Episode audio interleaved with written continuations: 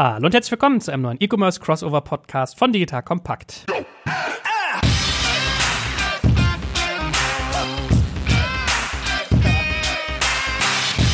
Mein Name ist Jörg Kaczmarek und ich habe gerade vom charmanten Alex Graf schon gesagt bekommen, ich sehe gar nicht so aus, als wäre ich kein Experte für Secondhand. Also ich kriege hier schon im Vorgespräch Komplimente verteilt und darum soll es heute gehen. Wenn Fashion, also wenn wir sagen Secondhand, wenn wir vor allem eher über Fashion reden, jetzt weniger über Elektronik und irgendwie über Waren, wenn die ein zweites Leben erfahren, was verbindet sich damit eigentlich für ein Geschäftsmodell? Das heißt, wir werden heute ein Stück weit reden über Anbieter wie Vinted, wie Vogue, Ubub, aber natürlich auch Stationeros, also Oxfam, Humana und Co. Und natürlich ein ganz, ganz großer Faktor, warum gehen eigentlich die Amazons und About Use dieser Welt die Ottos nicht hin und machen auch gebrauchte Kleidung dem Endkunden und der Endkunde zugänglich. Und das mal als kleiner Appetizer. Herzlich willkommen, lieber Alex Graf, mein lieber Schambolzen und schön, dass du auch da bist, lieber Jochen. Hallo Joel. Moin äh, Joel und ich meinte natürlich, dass ich dich ja in der hochwertigen Second-End-Ecke vermutet hätte. Ja. ja. also wenn jemand gebrauchte Hermes-Handtaschen kauft, dann Joel. Für mich. Umweltbewusst, nachhaltig, also nur das Positivste. Ja, ich habe ja mal gelernt, Secondhand heißt nicht mehr Secondhand, sondern Pre-Loved Fashion. Nur um wieder noch einen schönen anderen Anglizismus einzubringen. Da können wir sogar durchgehen. About You nennt das jetzt Second Love und jeder hat dann andere Geschichte. Und sehr witzig fand ich dann Rebell, die jetzt im Hochpreisigen sind, die sagen, nee, wir nennen das Second Hand. Die anderen machen, geben sich so viel Mühe. Jetzt kommt ein kleiner Werbespot.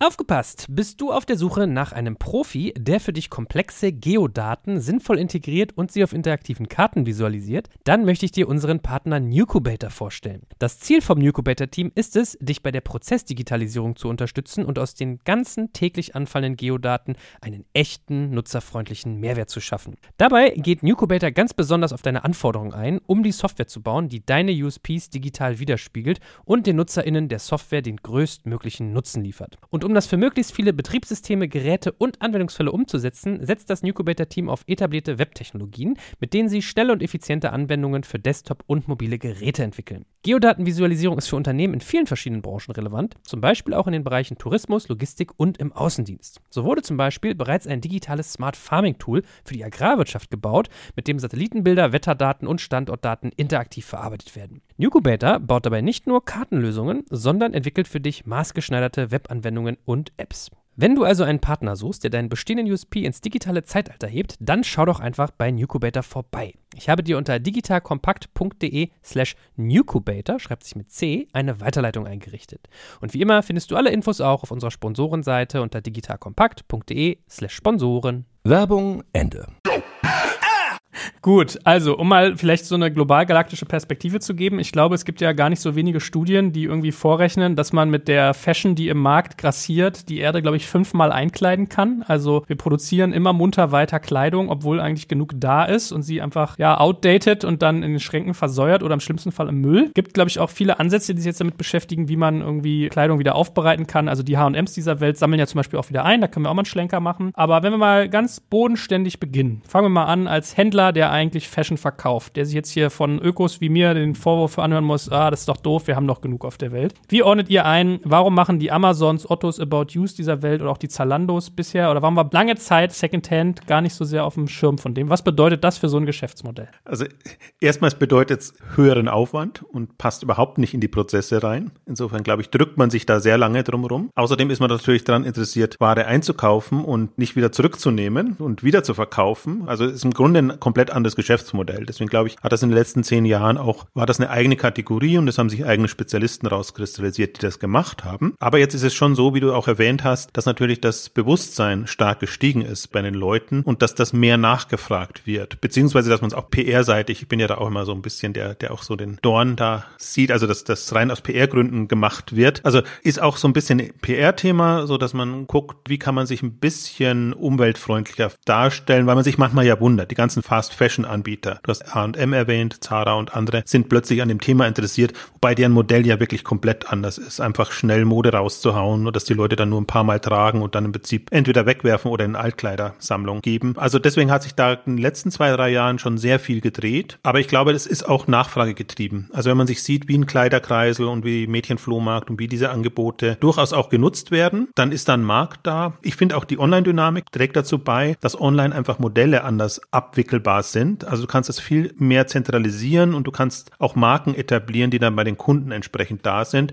Und gegen den Trend gehen jetzt auch so ein bisschen die etablierteren an. Also Zalando hat seine Pre, Pre irgendwas Kategorie gestartet und eingebaut. About You zieht jetzt nach. Tarek würde sagen natürlich, sie sind mindestens so sehr am Puls der Zeit gewesen. Gehen das, finde ich, auch sehr smart an, machen das über Marktplatzmodell, wo sie dann die Spezialisten einbinden, so dass das in den Kreislauf drin ist. Andere wie H&M zum Beispiel hat sich sehr stark bei Selfie beteiligt, ein schwedisches Unternehmen, was jetzt auch in Deutschland ausgerollt haben, was ein unabhängiger Anbieter ist, aber was auch eine Möglichkeit bietet, ist ja sehr interessant zum Beispiel. Auch für H&M kann dann plötzlich Zara-Produkte mit drin haben oder ein Zalando kann dann plötzlich Zara-Produkte mit drin haben im Second-Hand-Bereich, was sie sonst nie bekommen würden oder noch nicht bekommen würden. Also es bieten sich so eine ganze Reihe von neuen Möglichkeiten. Das war alles das Positive. Das Negative ist, das hatte ich am Anfang gesagt, dass die Prozesse entsprechend schwierig sind und dass man das in den Griff bekommen muss.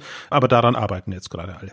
Na, ich habe lange darüber nachgedacht, ob man überhaupt einen Anreiz hat, als Händler Secondhand zu machen, weil du hast natürlich weniger Verdienst drauf bei höherem Handlingkosten. Also du hast einen hohen Aufwand. Die Produktqualität ist womöglich nicht einheitlich, weil bei dem einen ist die irgendwie ein bisschen eingelaufen, die Ware, beim anderen ist sie vielleicht verfärbt oder oder. Also es ist ja irgendwie sehr schwer steuerbar. Und dann bist du auch, glaube ich, relativ schwierig dabei. Es gibt jetzt keine ISBNs für Kleidung, also dass du sagen kannst, das ist jetzt die Ralph Lauren Kollektion 743821. Also ich stelle mir das sehr komplex vor, eigentlich als Händler Secondhand zu machen. Also Verdienst, wenn du von Marge sprichst, dann ist es nicht so. Die Marge ist größer bei Secondhand-Artikeln als bei anderen. Natürlich, weil du es im Ankauf anders hast als im Verkauf. Also das würde ich jetzt nicht sagen. Aber die Prozesse sind das Problem und sind alles Einzelstücke. Die musst die einzeln fotografieren, einzeln auf die Seite bekommen. Da tut sich halt so ein äh, Secondhand-Shop an der Ecke leichter, weil da gehst du rein und hast halt alles hängen und wählst dann direkt aus. Also die Aufbereitung ist schon sehr kostenintensiv. Aber auch da haben sich einfach jetzt Prozesse entwickelt, die das zum Teil leichter machen. Ganz unterschiedliche Modelle. Also insofern ist das so ein bisschen zweischneidig. Alex, wie siehst du das denn aus Händlersicht? Also erstmal möchte ich dazu sagen, ich jetzt äh, komme ich natürlich auch mit sowas. Ich habe das ja schon immer gewusst und schon immer gemacht. Ich habe 2008, als ich noch hauptberuflich Folien gemalt habe für meinen Chef bei Otto, habe ich eine, da hatte ich auch ein paar Praktikanten immer in der Betreuung und habe dann immer ganz viele Master- und Bachelorarbeiten betreut. Und eine Bachelorarbeit damals von äh, Silvia, schönen Gruß, falls ihr das hören sollte, war Second-Hand-Mode im E-Commerce, Vor- und Nachteile für das Geschäftsmodell. Und damit möchte ich jetzt nicht sagen, dass ich jetzt besonders schlau und voreint war, sondern da haben wir uns das so ein bisschen angeguckt, schematisch. Und da ist auch so ein bisschen rausgekommen, dass diese Vorteile, die auf dem ersten Blick ja stechend sind, man hat irgendwie diese Kundendaten schon, man weiß, was die Kunden gekauft haben, man würde die Kreislaufwirtschaft enablen, das wäre ja für ein Otto auch damals schon, die ja immer sehr stark auf das Thema Nachhaltigkeit und, und Fair Trade gesetzt haben, ein Vorteil. Es passt aber wirklich null und nicht nur null, sondern eigentlich sozusagen, es erzeugt einen Minuseffekt zu allen Prozessen, die im Unternehmen anfallen. Sozusagen, es passt der Einkaufsabteilung nicht, die ja traditionell bei den Händlern die stärkste und wichtigste Abteilung ist. Ein Großteil des Vorstands sind in der Regel ehemalige Einkäufer. Es wollen auch Marken nicht, dass gebrauchte Produkte aus der Vorsaison, die denken ja alle in Saisons, ja, sozusagen, dass die dann nochmal irgendwo in den Shop gespült werden. Du willst das eigentlich nicht von der Reinheit des Produktkatalogs her, also die Bilder passen nicht zu den anderen Bildern. Du hast nur ein Produkt in der Regel. Das ist ganz, ganz schwierig prozessual abzubilden. Das hatte Caro Juncker, die Beat und Vogue-Chefin, auch mal im Kassenzone-Podcast sehr, sehr eindeutig erzählt. Du hast ein riesiges Fuck-up-Potenzial beim Erwartungsmanagement für den Kunden. Die erwarten dann deutlich mehr und dann ist dann doch irgendwie ein Riss drin. Der kommt dann vielleicht von Otto oder von Salando, ja, und nicht von einer spezialisierten Second-Hand-Marke. Im Online-Marketing funktioniert es gar nicht für Produkte, die nur einmal im Lager sind, Werbung zu machen. Du kannst es auch nicht in den Newsletter reinbringen. Vielleicht eine total coole Hermes-Handtasche, die dann sofort ausverkauft ist, erzeugt auch wieder Fackerpotenzial bei den Kunden, die es nicht bekommen haben. Also es ist, obwohl man auf den ersten Blick, und das war auch damals das Bauchgefühl, als wir die Bachelorarbeit gestaltet haben, gesagt haben, es müsste doch eigentlich was drin sein, ist das für den Händler eigentlich ein totales Desaster. Und in den letzten zehn Jahren gab es einfach keine Anbieter,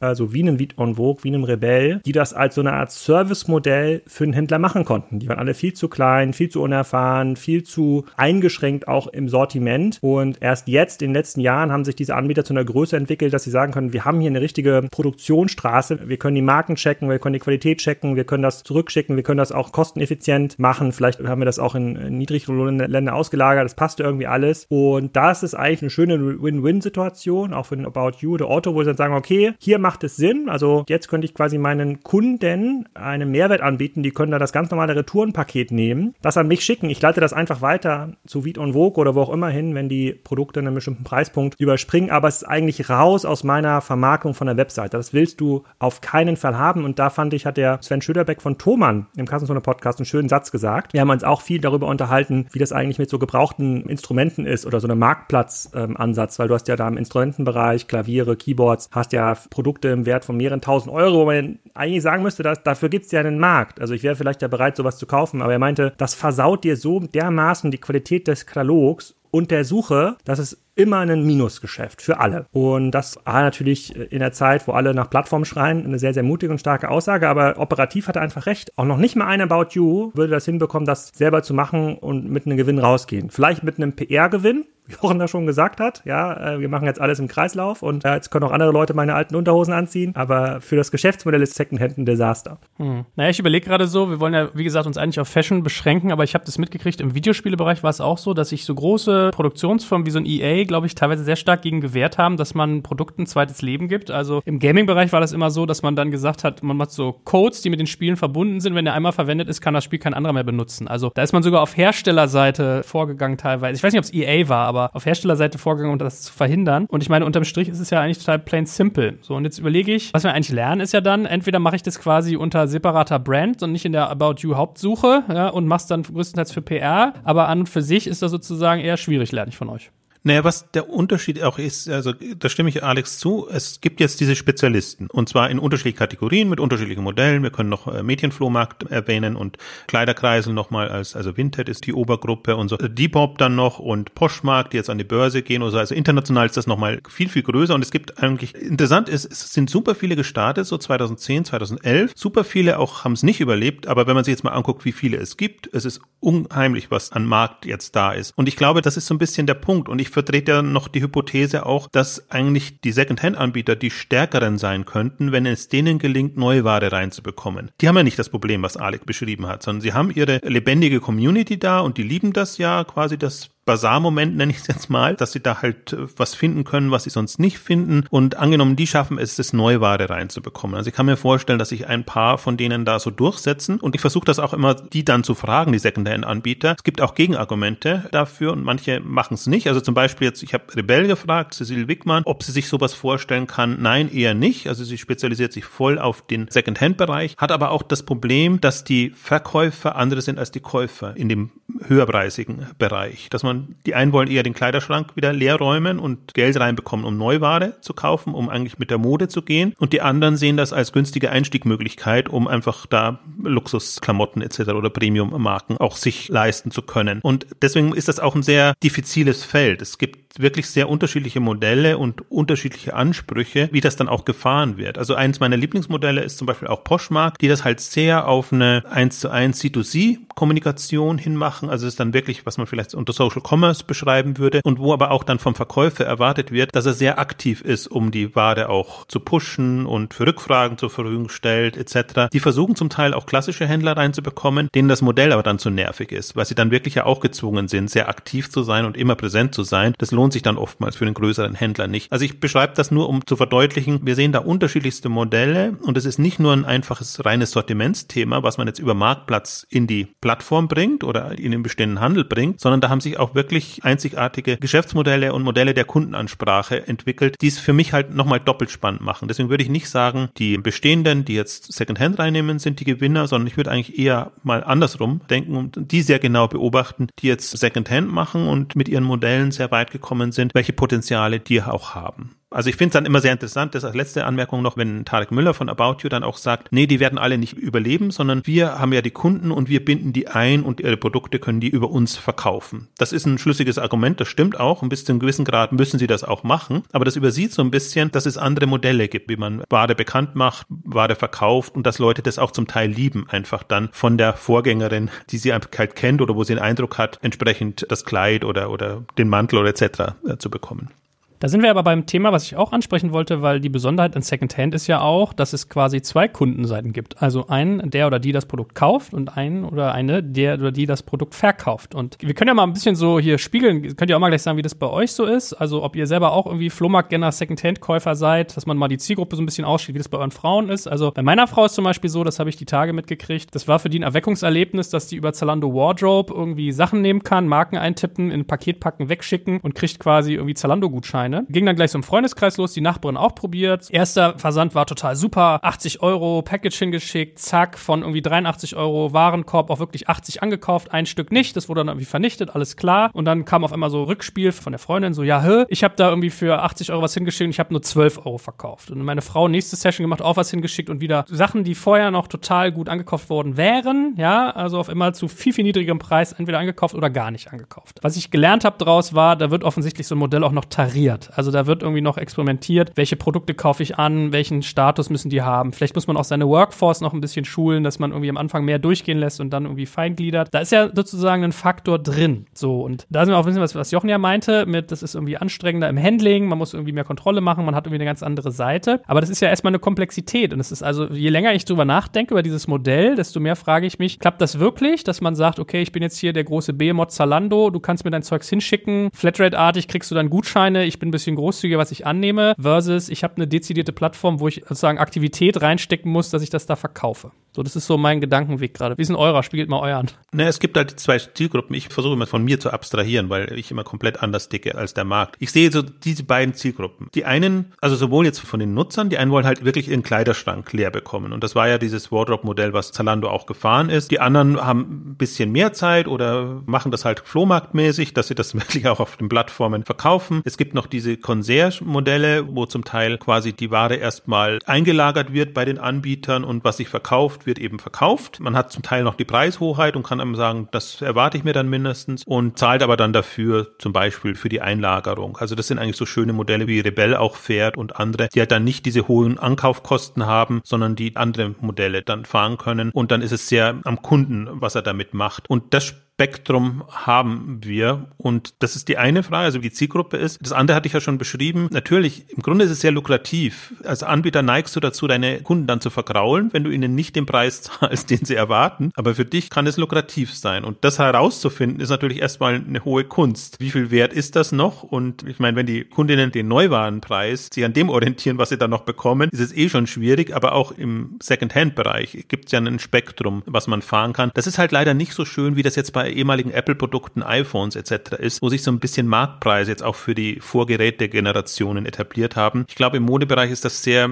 viel schwieriger und das ist aber auch das Vertrauensmoment, was sich die Plattformen erarbeiten müssen. Hat man das Gefühl, das ist ein vertrauenswürdiger Partner oder ist das jemand, der mich tendenziell über den Tisch zieht und Dinge einfach vermeintlich in Anführungszeichen aussortiert, die er dann doch vielleicht noch irgendwie verwertet? Wenn der Eindruck entstünde, ist das natürlich sehr, sehr schwierig. Vielleicht müssen wir auch mal zuspitzen, welche Produkte sind denn eigentlich Secondhand-fähig? Sind das nur große, teure Marken oder seht ihr auch Fenster für andere Gegenstände? Jetzt kommt ein kleiner Werbespot. Aufgepasst! Heute gibt's Werbung in eigener Sache. Wir wollen dich nämlich besser kennenlernen, weil viele hören Woche für Woche unseren Podcast und dabei wissen wir gar nicht immer, wer genau diese Leute sind. Und natürlich wollen wir ja aber wissen, wer du bist, um unseren Inhalt auch an deinen Interessen ausrichten zu können. Und um das zu ändern, habe ich eine Umfrage vorbereitet. Dort kannst du uns erzählen, wer du bist und wofür du dich interessierst. Und was du davon hast, naja, ich meine, je besser wir dich kennen, desto besser können wir unseren Podcast an deine Bedürfnisse anpassen. Und dann spreche ich auch keine Werbung mehr für Penispuppen und Online-Casinos ein, wo dich womöglich ganz andere Dinge interessieren. Nein, kleiner Spaß und trotzdem, du tauschst fünf bis zehn Minuten deiner Zeit gegen viele Stunden noch bessere Unterhaltung und Tiefenwissen in der Digitalwirtschaft. Klingt für mich nach einer Win-Win-Situation und geh doch also daher mal auf die Seite digitalkompakt.de slash Umfrage. Fülle diese nach bestem Wissen und Gewissen aus und freue dich in Zukunft auf noch besseren Content auf Digital Kompakt. Ende der Werbung. Ich würde eher die Frage umformulieren und sagen, welche Produkte sind Second-Hand-fähig über eine zentrale Plattform? Weil Second-Hand-fähig per se ist alles. Siehst du ja bei eBay Kleinanzeigen. Ja, Im C2C-Geschäft kannst du ja auch ein Playmobil-Set für drei Euro. Da kommt jemand vorbei und holt sich das ab und da könnte auch ein eBay Kleinanzeigen vielleicht noch eine ganz, ganz kleine Prämie kassieren, aber natürlich keinen Service wie zentrales Einschicken, Qualitätskontrolle und Co. machen. Ich habe ja mal beim Wimmeldex-Podcast den Gründer von United Wardrobe interviewt. Da habe ich mir das auch mal angeschaut in Amsterdam, wie die Prozesse aussehen und da hast du schon recht, das hat sozusagen diese Ankaufs- und Qualitätsprüfungsprozesse. Da gibt es halt auch, wenn die Plattformen groß werden, extrem viel Fraud-Potenzial. Ja, so die falsche Hermes-Antasche einzuschicken, dann direkt die Kohle zu bekommen und damit sich aus dem Staub zu machen. Das ist super komplex und darin liegt auch die Intelligenz, die die Plattformen entwickeln müssen. Für die niedrigpreisigen Sachen, die natürlich beim About You und Zalando auch häufig gekauft werden, halte ich Secondhand für sozusagen nicht sinnvoll. Und jetzt müsste man mal ableiten, welche Warenkörbe sind dann eigentlich Secondhand fähig. Da wird man wahrscheinlich bei unter 10% landen, also irgendwie so Hosen oder Kleider oder Dinge, die selten getragen werden, die noch in einem guten Zustand sind, wenn man sie weiterverkauft. Die haben natürlich den Ankaufsvorteil, dass sie ja wissen, welcher Kunde was gekauft hat ne? und welche Bonität er hat, was er sonst noch kauft. Das heißt, per se haben die schon einen Vorteil in dieser Qualitätskontrolle. Wenn sie das jetzt öffnen als Marktplatz, Kunden Sachen verkaufen lassen, ich weiß jetzt nicht, wie das bei deiner Frau war, das klang jetzt so, dass dort Sachen verkauft werden können, die vielleicht gar nicht bei Zalando gekauft wurden, dann macht man sich das Leben natürlich extrem schwer, weil man keine Historie hat. Aber bei dem Besuch in Amsterdam bei United Wardrobe habe ich schon gesehen, boah, also was kommt da quasi so rein? Was wird gerade noch auf die Plattform gelistet? Hatten so einen großen Monitor, da ist das irgendwie so reingeploppt. Ankaufspreise konnte man sich dann dann geben lassen für die einzelnen Produkte und da war schon sehr viel Fraud dabei. Und United Wardrobe, da reden wir jetzt nicht über ein Unternehmen, was 50 Millionen Euro Umsatz im Monat macht. Das war vor einem Jahr, als ich einen Podcast gemacht habe, immer noch relativ klein. Das ist schon sehr komplex. Also da verstehe ich zumindest Robert Gens und Co., dass sie sich bisher von dem Thema ferngehalten haben. Und jetzt hast du ja gerade beschrieben, wie so ein Kundenerlebnis aussehen kann. Also du kannst sehr schnell Wow-Effekte erzeugen, wenn du zu viel Kohle raushaust, aber du hast ein riesiges Fucker-Potenzial, wenn mal irgendwas nicht funktioniert und dann eine E-Mail kommt und sagt, ja, die zwölf T-Shirts, die sie mir geschickt haben, das ist nicht so, wie wir uns vorgestellt haben, sollen wir die jetzt verbrennen oder wollen sie die zurückgeschickt haben für 10 Euro Aufpreis? Da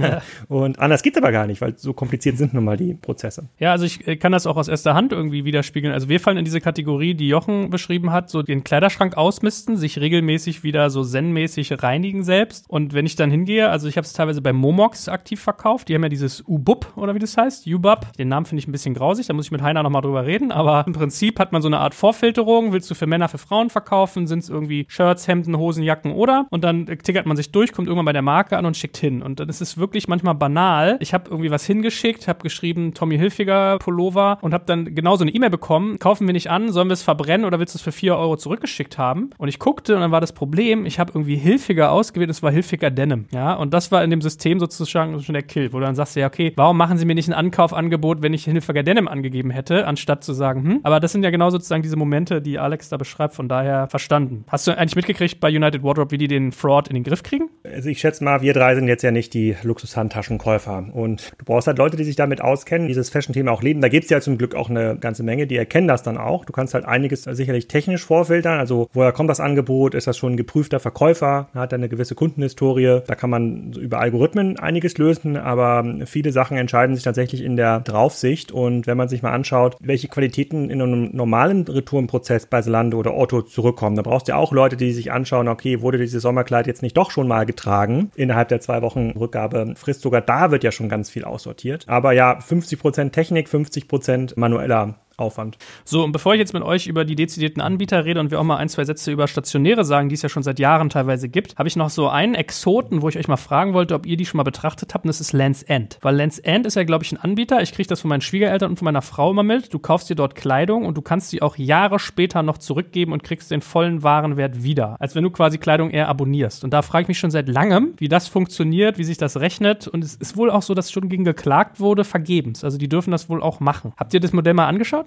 Nicht wirklich. Ich würde mich auch wundern, wenn das wirklich komplett erstattet würde. Also nur wenn halt was nicht funktioniert. Aber ich kann mir nicht vorstellen, dass die dann den vollen Nee, nee, ist Preis, wirklich so. Also, und auch geprüft. Das, aber das ist kein Mietmodell. Also irgendwo. Ja, also schwierig. Also ich kenne Lands End und weiß auch, dass das hochwertige Ware ist und dass da ein anderes Modell dahinter steckt. Aber das irritiert mich jetzt schon ein bisschen, dass das hier so weit, doch, doch, ist wirklich so, so weit gehen. Teilweise vier, fünf Jahre im Nachgang. Aber ich jetzt hier Leute animiere, dahin zu schicken und es geht nicht. Und dann hat man hier das Fucker-Erfahrungserlebnis. Also ich habe da parallel mal gegoogelt. Also die haben einen Artikel geschrieben mit dem Titel Diese Jacke, das bin ich nicht. Lebenslanges Umtauschrecht. Das kann schon sein, aber vielleicht gilt das auch nicht in allen Märkten. Das zum Beispiel Ikea hat ja dieses Umkaufsrecht ja zurückgezogen, relativ schnell in Deutschland, wo man Leute angefangen haben, ihren alten Schrank zurückzubringen. Das wäre in anderen Ländern, da würden sich Leute das einfach nicht trauen. Das wäre ihnen so peinlich, das zu machen. Und da ist es dann ein Angebot, was du auch machen kannst. Aber in Deutschland geht das, glaube ich, nicht, weil dann kommt wirklich der Opa und sagt, hier, diese Jacke, die hat aber irgendwie 84 Mark gekostet und die mag ich nicht mehr. Ich will jetzt hier diese grüne Strumpfhose für meine Schwiegertochter. Ich glaube, das ist eher ein Marketinghebel, aber ich will mich da jetzt auch nicht zu weit aus dem Fenster lehnen. Vielleicht hört da jemand zu von Let's End und kann uns da ein bisschen aufklären. Ich google ja noch parallel, während äh, Jochen noch coole Sachen von sich gibt. Aber bei Ikea ist es ja sogar noch ein Zacken schärfer gewesen. Da sind ja Leute hingegangen, haben bei eBay Kleinanzeigen Möbel gekauft, gebraucht von Ikea, haben die Verkäufer gefragt, ob sie den Bon noch haben. Dann hast du für drei Euro bei eBay Kleinanzeigen gekauft und für 70 wieder zurückgegeben im Markt. Also das gut, ist anyway, aber eigentlich ist ja, ja Lens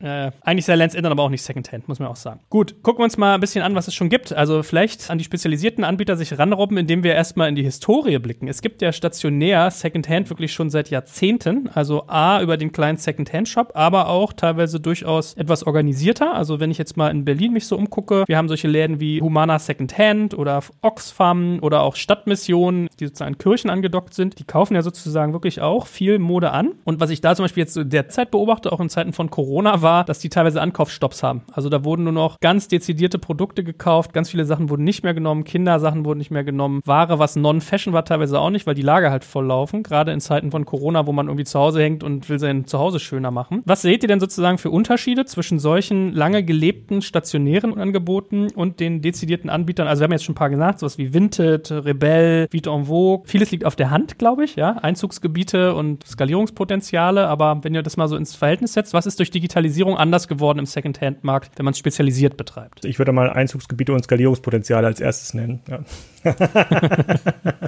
also Berlin ist insofern ein unglückliches Beispiel, weil Berlin ist natürlich perfekt für sowas als Großstadt. Aber gehen wir mal von aus von Alex auf seinem Dorf oder ich in meinem Vorort oder generell mal so eine durchschnittliche Stadt in Deutschland. Also wie groß ist da das Potenzial, dass du tatsächlich vernünftig Secondhand kaufen kannst? Also im, im Sinne von entweder du findest coole Sachen oder du findest noch trendy Sachen. Also nicht so ein Altwaren-Mischmasch-Thema. Und ich glaube, das ist so ein bisschen der Punkt, dass man sehen muss, dass viele gar nicht das Potenzial hatten, Secondhand zu kaufen, selbst wenn sie es wollten. Und das ändert sich jetzt online durch die Plattformen und durch die anderen Möglichkeiten. Und ich beziehe mich da so ein bisschen auf Tarek Müller, der das ausführlich beschrieben hat, der einfach auch sagt, das ist einfach auch ineffizient. Also die Kleinen da, die haben nicht den Nachschub und können aber auch nicht online gehen. Also da ist das Potenzial beschränkt und insofern braucht es schon eine andere Vermittlungslogik. Und ich glaube, da sind wir jetzt an dem Umbruch und man merkt es ja selbst bei den H&Ms, die sammeln eben überall ein in ihren Läden. Die machen das zum Teil jetzt nicht, dass sie es wirklich wieder in den Kreislauf bekommen, beziehungsweise sie haben zum Teil andere Kreislaufmodelle, dass sie sagen, die Stoffe, die alles, das können wir wieder verwenden, um neue Mode zu generieren. Es geht jetzt nicht immer darum, das nur in Secondhand zu bekommen, aber sozusagen, dass du eine Möglichkeit hast, wie du an die ganze Ware kommst und dann eben einen Kanal hast, wie du es dann wieder in, unter die Leute bekommst. Und da sind halt die stationären beschränkt, wobei ich da noch einschieben möchte, zum Beispiel ein Rebell ist durchaus so, dass sie sagen, wir nehmen das einerseits von den Kunden, die ihren Kleiderschrank leer machen wollen, andererseits arbeiten wir aber auch genau mit solchen Geschäften zusammen und nehmen deren Sortiment und bringen das bei uns dann wieder auf die Plattform. Also da bündelt es sich dann schon wieder, aber es braucht eben neue Anbieter, die das in der Form bündeln. Deswegen, ich will damit nicht das totschreiben, äh, totschreiben,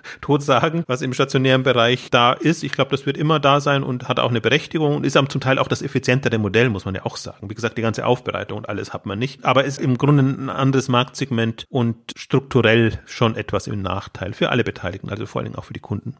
Was kann man denn aber bei dem Modell eigentlich technologisieren? Also was seht ihr an Technologie, die in dem Segment aktiv werden kann? Vorhin beim Thema Fraud meinte Alex ja auch, manches kann man über Technik irgendwie lösen. Was kann ich da eigentlich machen? Oder muss da wirklich immer ein Mensch hingehen und sich die Klamotte angucken? Also man könnte jetzt hier natürlich das Click- und Collect-Argument des klassischen stationären Handels nehmen, nur andersrum und sagen, bei uns hast du den Vorteil, dass du ein direktes Feedback von dem Ankäufer im Laden bekommst. Und ich bin mir auch ziemlich sicher, dass es dort auch viele Verkäufer gibt, die das machen. Ich glaube, meine Frau ist auch hin und wieder mal mal bei solchen Secondhand-Läden, bringt mal Sachen dahin, nimmt die mit zurück, ist da auch super happy. Also es gibt immer ein direktes Feedback, man findet irgendwie was, es hat manchmal einen positiven Cash-Impact und der, der meiste Teil der Fashion wird ja immer noch stationär verkauft und man kann schon eine Zielgruppe erreichen über digitale Kanäle, die aber lieber das stationäre Feedback haben wollen, das nicht anonym in ein Paket verpacken. Ich hatte jetzt parallel auch auf den Plattformen mal geschaut, die du genannt hast. Ich muss ganz ehrlich zugeben, ich kenne mich damit nicht so aus, aber es bietet keine an. Das sind also Website-Konzepte von vor zehn Jahren, ja, die bewerben ihre Läden. Jetzt wieder ein neuer Laden in Ismaning oder so. Weiß ich jetzt gar nicht, habe ich jetzt mehr ausgedacht als irgendein fancy Ort. Bestimmt. Äh, und, ja, ähm, äh, und das könnte man schon machen. Das könnte man auch in so eine App mit reinbringen, weil die haben ja schon viele Kundenkontakte und oft ja auch Kunden, die hochwertige Sachen haben und die dann dazu bringen, noch mehr Sachen auf ihre Plattform zu bringen. Da gibt es halt das Problem, dass sie das Absatzproblem bekommen. Also wenn zu viel Ware in so einem Laden bringt dir halt nichts, wenn du nicht so viele Kunden hast. Dann bräuchten die auch eine zentrale Vermarktungsplattform oder müssten selber anfangen, das bei eBay Kleinanzeigen und Co. zu verkaufen oder auf einer eigenen Plattform. Und da fehlt dann meistens die technische Kompetenz, weil ganz so trivial ist das eben nicht. Und das passt dann wieder nicht 100% zu dieser Logik, wo man einfach nur Läden öffnet. Und es passt auch nicht zu der Logik der einige Anbieter, die du genannt hast, die ja so einen karitativen Ansatz haben, ja, die auch viel ja irgendwie kostenlos bekommen. Und würdest du jetzt kostenlos deinen Kleiderschrank dahin geben, in dem Wissen, dass sie ihn dann kommerziell verwerten, weil dein Ziel war es ja, irgendwie bedürftigen Menschen zu helfen. Da läufst du dann so einen Zielkonflikt rein. Aber es gibt schon Möglichkeiten für die Unternehmen, die eine gute Customer Base haben. Die haben halt keine Markenbekanntheit, weil derjenige, der jetzt irgendwie seinen Second-Hand-Laden um die Ecke kennt, der geht vielleicht gar nicht davon aus, dass es davon noch 50 weitere Läden in Deutschland gibt. Jochen, wie nimmst du eigentlich die Markenbildung bei diesen Plattformen wahr? Weil wenn ich jetzt mal so drüber nachdenke, was Alex gerade gesagt hat, also im karikativen Bereich, da wird ja, glaube ich, angekauft, was geht. Manche selektieren noch, also so ein Oxfarm ist, glaube ich, zum Beispiel für Aufbereitung bekannt, aber wenn du an so eine Stadtmission natürlich verkaufst, da hängen halt Sachen, die sehen so aus, als hätte man die vor 30 Jahren im Kleiderschrank gehabt, fairerweise. Während Secondhand, glaube ich, insgesamt so ein bisschen manchmal so dieses Geschmäckle von schmuddelig hat. Also vielleicht bin ich da subjektiv oder so, aber ich habe immer den Eindruck, das ist bei vielen Menschen so ein bisschen behaftet. Und sowas wie Rebell wirkt ja eher jung und frisch eigentlich. Ich glaube auch, das ist der Unterschied, dass das jetzt langsam rauskommt. Also es gibt halt manche, die ich dann eher also ich würde es mal als Begriff schäbig sich bezeichnen, also wo du schon das Gefühl hast, das ist halt Secondhand in Anführungszeichen Ramsch und dieses Umdenken, was jetzt eben da ist, das ist im Prinzip nochmal eine weitere Nutzung und die Leute nutzen ja die Kleidung nicht mehr so intensiv und stark. Das ist ja nicht eine abgenutzte Kleidung und manchmal ist auch noch der Zettel dran, es ist gar nicht getragen worden und genutzt worden und das ist schon, finde ich, ein Schritt, der da jetzt passiert ist und zwar einerseits hochwertigere Welten zu schaffen. Ich weiß gar nicht, wie man das ausspricht. Vestia Kollektiv im Französischen als auch so ein bisschen in der Rebell-Kategorie Kategorie, dem edleren Bereich drin, ähm, oder dann eben auch Depop und Poshmark oder so im cooleren Bereich, also das Gefühl hast, kann Spaß machen oder ich bin da im Trend. Und dann hast du noch so, das ist für mich so eher noch so klassisch, so Kleiderkreisel und Mädchenflohmarkt etc. Die versuchen so aus der klassischen Welt das zu übernehmen und reinzunehmen, präsentieren sich aber zum Teil auch anders. Also Kleiderkreisel und Co. verschwindet jetzt ja dann, weil Vinted das unter der Vinted-Brand machen will, was auch schon zeigt, das steht halt dann auch für etwas anderes. Ich glaube schon, dass das jetzt so der, auch das Moment was da ist, dass man versucht, das anders zu positionieren, anders aufzuladen. Das gelingt mal weniger gut, mal besser, je nachdem, wie gut die Fotos sind und wie gut die Ware sich präsentieren lässt. Aber zum Beispiel, was ich sehr smart auch fand, habe ich jetzt kürzlich entdeckt, machen sie schon seit zwei Jahren, aber dass Rebell auch mit Testimonials arbeitet im Sinne von, dass klar ist, wer seinen Kleiderschrank leert da. Also normalerweise kann man ja gar nicht so gut mit Testimonials da arbeiten oder mit Influencern etc. Aber wenn du auf die Seite gehst, siehst du halt sofort auch, das sind Personen, denen man folgen kann, direkt oder indirekt, dann lebt das, ist aufgeladener. Also sie machen das über einzelne wenige oder Poshmark habe ich schon erwähnt, wo du dann auch wirklich eine Community baust und die Leute dann hast. Ich glaube, das kann online auch leisten, dass es weggeht von diesem reinen Fokus auf die Produkte und ist das Produkt jetzt noch was wert oder ich finde, das kann man anders besser aufladen. Deswegen verfolge ich immer die Interessierter, die halt jenseits dieses Bazars und Flohmarkt-Moments sind und die sich da einfach auch Mühe geben, das so zu inszenieren quasi, dass du eine ja, Secondhand-Welt hast und deswegen bin ich auch ein Freund davon, irgendwann da neue Ware reinzunehmen, weil sich dann befruchten kann und dann bist du Second-Hand-Fan im Zweifel nimmst du immer das Second-Hand, weil das umweltbewusster ist etc., aber bist halt in einem anderen Umfeld dann. Das ist das, was ich eigentlich am spannendsten finde gerade und Ubop, wie du genannt hast von Momok, mit dieser verunglückten Bezeichnung, finde ich genau das Gegenbeispiel. Da weiß ich auch immer nicht. Also die verkaufen natürlich zum Teil dann über Ebay und über anderes, deswegen ist das mehr die Annahmestelle, aber Ubop als Marke zu haben, weiß gar nicht, wie viel Marketingaufwand du da reinsteckst stecken musst, um das cool zu machen. Also das wäre jetzt für mich eher so ein Gegenbeispiel. Aber Momox bleibt damit. Es gibt auch Medimobs und wie die alle heißen, also ganz eigenartige. Wie kommt man auf sowas, dass man so eine uncoole Marke jetzt für das Thema nimmt, wo man sich das Leben nochmal doppelt so schwer macht? Aber vielleicht verstehe ich auch bloß nicht genug. Also ich sehe das nur als Außenstehender und wundere mich dann. Hybris für Software. ja, das ist ja, das ist ja schon wieder gut. So muss man es machen. So ein bisschen über, über sich hinausgehen. Wie würdest du denn die Landkarte der Anbieter ausrollen? Also wir haben ja jetzt schon ein paar Beispiele genannt. Wir hatten Vuitton Vogue, wir hatten die Vinted-Gruppe, wir hatten Mädchenflohmarkt, Poshmarkt, kannte ich ehrlich gesagt auch nicht. Und wie heißt der? Debop? Debop, Debop ja. Die? Das ist eine Mobile-App. Okay. Und Rebell. Also, welche Marktsegmente versuchen die zu besetzen? Also, zu wem stehen die in Konkurrenz? Konkurrieren die quasi mit dem stationären Angebot? Konkurrieren die mit den Händlern? Wo können die sich Marktanteile abschöpfen? Und was würdest du sagen, was gibt es da für Marktbewegung insgesamt? Also, konsolidiert sich da auch schon was? Gibt es irgendwie Player, die sich herausschälen als irgendwie die Top-Acts? Wie ist das da aufgestellt? Ja, konsolidieren tut sich down, weil es ist ein sehr volatiler Markt, wo die einen auftauchen, die anderen weggehen oder manche auch eine Zeit lang uncool werden, dann wieder hochkommen. Also Depop hatte ich zum Beispiel den Eindruck, die waren sehr gehypt 2011, als sie gestartet sind. Da ist auch Holzbrink und andere mit allen Investoren drin. Dann ist es ruhig geworden, dann haben sie eine Geschäftsführerin gefunden, die das wirklich jetzt nochmal vorangebracht hat. Und ich sehe es so gar nicht so sehr aus dieser Marktsicht, die du jetzt beschrieben hast, sondern für mich ist auch Secondhand ein großes Mobile-Thema, weil du ganz anders arbeitest. Weil wenn du es C2C machst, hast du einfach die Kamera da schon drin und kannst es sehr leicht dann auch einstellen und damit arbeiten. Also gerade für die jüngere Generation ist das zum Teil sehr intuitiv, wie das gemacht wird. Und so sehe ich so ein bisschen die Welt. Also du kannst es natürlich jetzt unter Produktkategorien, Preispunkten etc. festmachen. Es gibt schon die Oberklasse, die halt nur auf Premium äh, fixiert sind, aber das Massensegment schon auch. Und das unterscheidet sich dann wirklich in der Art und Weise, wie das Thema gespielt wird. Und da spielt dann schon Technologie rein. Und für mich ist auch Poshmark immer so ein Beispiel. Die gehen jetzt dann an die Börse, deswegen haben wir Zahlen dazu und auch mehr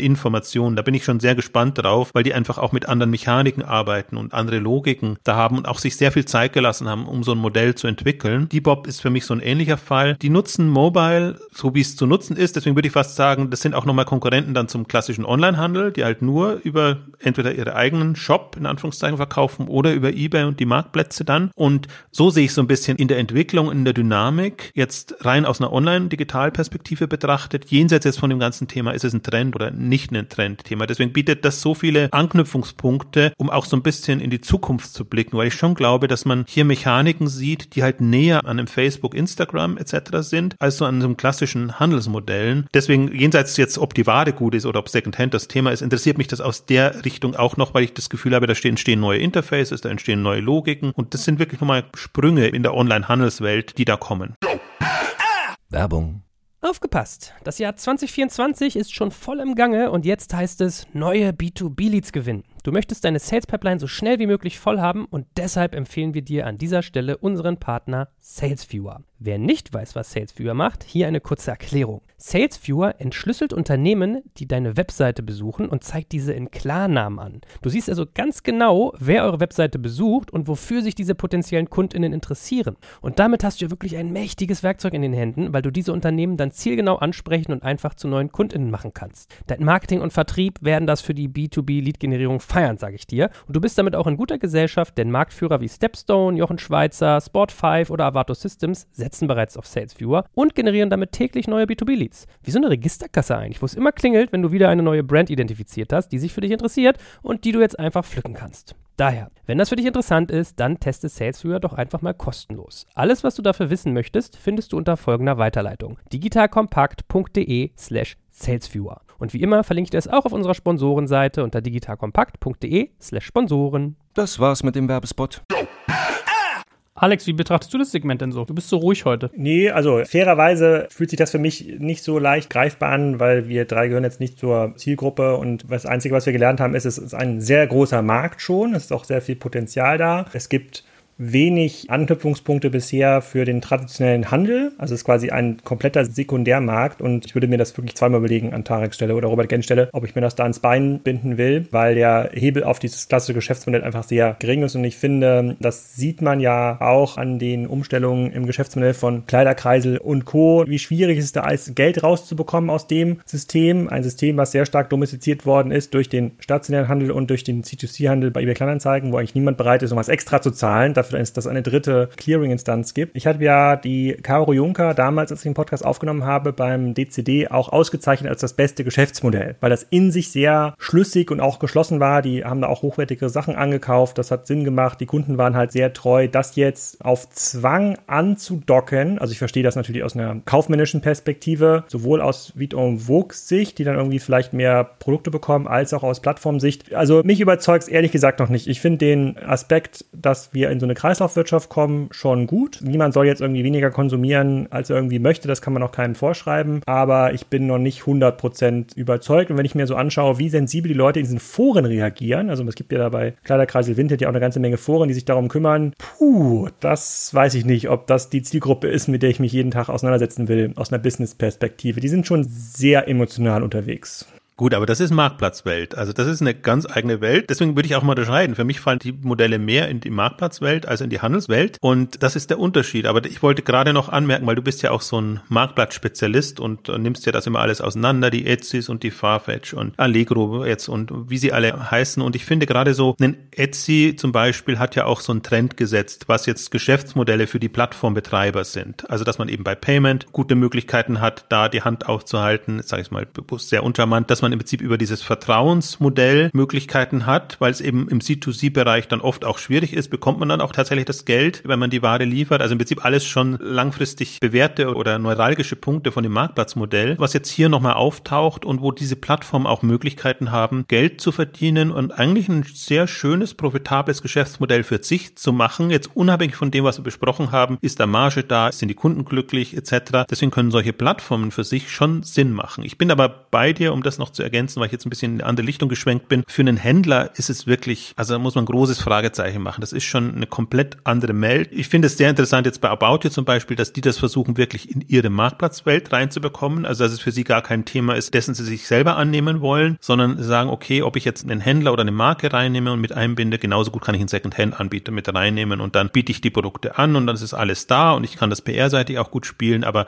hinten raus ist das komplett in der Hand des Partners. Dann ist es für mich auch wieder eine Logik. Das kann man so fahren und da vertut man sich ja auch nicht wirklich was. Aber wenn du sagst. Genau das, was ich jetzt schon angedeutet habe. Also die Musik spielt gar nicht so sehr in dem Handelsmodell, Marge etc., sondern die Kunst ist es, die Leute erstmal drauf zu bekommen, zu aktivieren, bei Laune zu halten und dann eben indirekte Geschäftsmodelle zu finden, Erlösströme. Und das kann zum Teil Werbung sein, natürlich. Manche, die überhaupt nichts verlangen, wie Kleiderkreisel zum Beispiel, lange, also die versuchen das auch gerade umzustellen, die profitieren dann halt von Werbung und von derlei Geschichten. Finde ich jetzt nur so semi-spannend. Spannender finde ich dann wirklich, wenn Payment-Lösungen entstehen und wenn solche Services dann auch entstehen zum Teil, also Concierge-Service und andere Sachen. Das ist natürlich alles, was Lagerhaltung, finde ich, das ist sehr schön unter der Hand oder sagen wir mal integriert in das Gesamtmodell und die Leute spüren es nicht so sehr. Sie spüren es ohnehin nicht, weil die Preistransparenz ja nicht so groß ist. Aber für die Plattformen ist das alles eben sehr, sehr gut. Und es gibt ja schon große Player, die an der Börse notiert sind, leider jetzt nicht in unseren Regionen, aber wenn man sich in Mercari anguckt, in Japan und andere, die einfach schon schöne Kennzahlen liefern. Also deswegen, das ist ein attraktives Modell. Deswegen verstehe ich auch, dass Investoren da durchaus offen sind und die, die durchgehalten haben und genau die das eben geschafft haben, die Kunden anzusprechen und da wirklich ein schönes Ökosystem zu schaffen, die sind natürlich auch super lukrativ. Deswegen sehen wir jetzt auch die ganzen Exits und man wird mal sehen, wie das dann weitergeht oder auch Übernahmen. United Wardrobe, was Alex ja gesagt hat, ist ja gerade an Vinted auch gegangen. Also noch bevor da ein Börsengang oder irgendwas da ist. Ich gehe mal davon aus, dass Vinted jetzt auch gerade vorbereitet, um einfach da auch nochmal mehr Präsenz dann hinzubekommen. Es ist sehr nah an dem, was klassische Marktplatzmodelle machen, was Plattformmodelle machen, aber durch diese Community Security-Aspekte hat es eben nochmal ein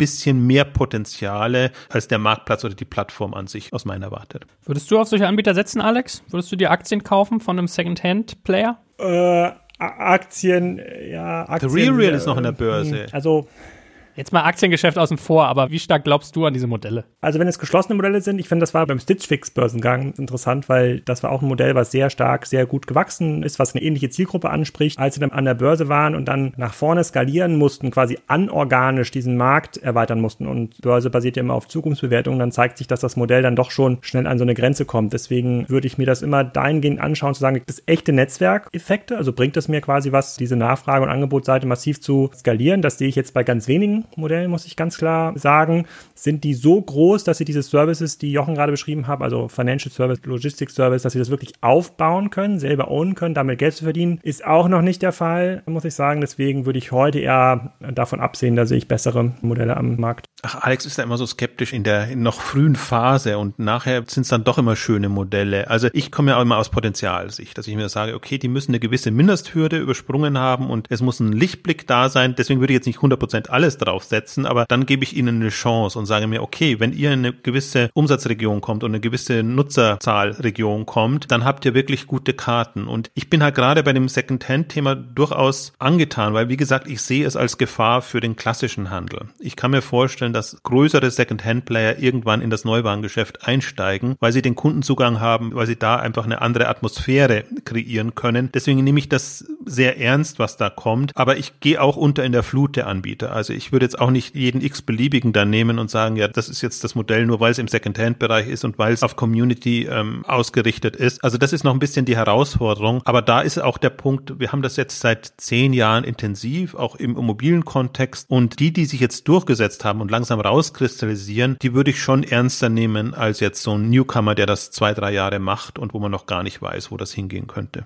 Gut, also es wird sich noch einiges tun. Man darf gespannt sein, wohin sich das Ganze noch entwickelt. Der Kollege Graf wird jetzt sicherlich auch mal ein bisschen sich das noch mehr angucken als vorher vielleicht, oder? Bisschen weißen Landfleck jetzt getilgt? Nee.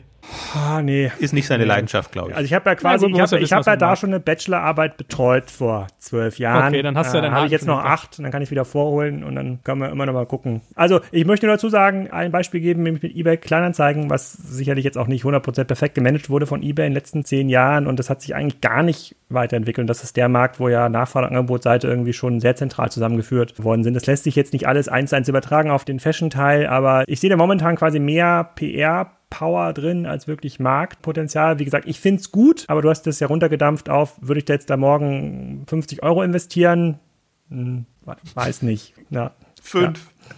Wenn es denn, wenn's denn hilft. Ja, wenn es denn hilft. Jochen wird uns auf dem Laufenden halten. Da werden wir immer fleißig die Analysen angucken. Man darf gespannt bleiben. Und ja, trotzdem spannender Ritt mit euch beiden. Hat viel Spaß gemacht. Danke euch. Danke dir. Danke dir. Tschüss.